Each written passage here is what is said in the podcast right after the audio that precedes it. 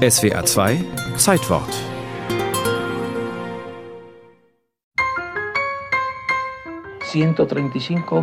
135 Menschen haben sich in den frühen Morgenstunden des 26. Juli versammelt. Wir wollten eigentlich zum Generalstreik aufrufen, weil die Unzufriedenheit und der Hass auf Batista sehr groß war. Erzählt der frühere kubanische Staatschef Fidel Castro 1976 einem schwedischen Fernsehteam. Kuba ist seit 1952 eine Militärdiktatur, an deren Spitze Fulgencio Batista steht. Und danach wollten wir in die Berge gehen, um von dort aus den Kampf zu beginnen. Am 26. Juli 1953 greifen Fidel Castro und gut 100 Gleichgesinnte zwei Kasernen im Osten der Insel an. Die Rebellen hoffen, Waffen für einen Volksaufstand zu erbeuten.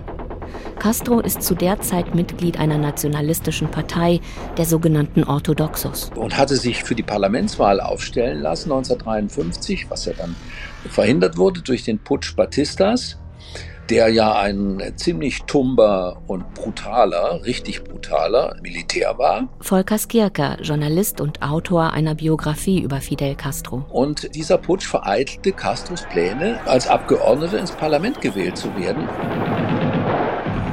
Die Rebellen schaffen es nicht, die beiden Kasernen zu erstürmen. Sie werden verhaftet und vor Gericht gestellt.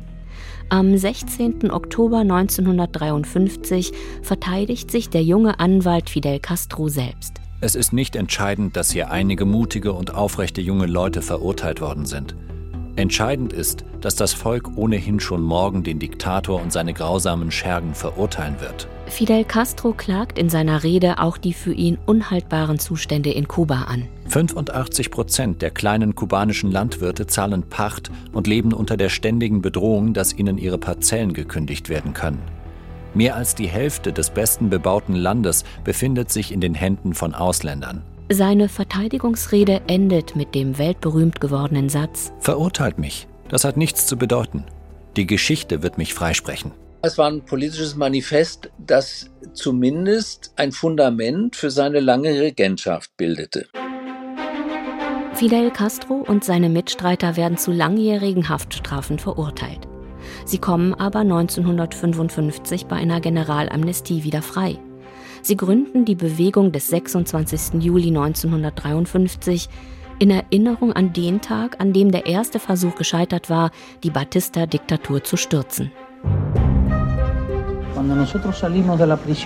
Als wir aus der Haft entlassen wurden, hatten wir schon eine andere Kampfstrategie entwickelt. Nun kaum, dass sie draußen waren, haben sie weitergemacht, sich in Mexiko ausgebildet und sind dann mit der Granma zurück nach Kuba geschippert. Am Anfang sind es nur einige hundert Rebellen, die von der Sierra Maestra im Osten Kubas aus gegen die Batista-Diktatur kämpfen. Doch sie schaffen es nach und nach, das Land zu erobern. Al parecer die entscheidende Schlacht wird am 29. Dezember 1958 in Santa Clara geschlagen. Die Stadt wird von den Rebellen eingenommen. Diktator Fulgencio Batista flieht am Morgen des 1. Januar 1959 in die Dominikanische Republik. Abends verkündet Fidel Castro in Santiago de Cuba im Osten der Insel den Sieg der kubanischen Revolution.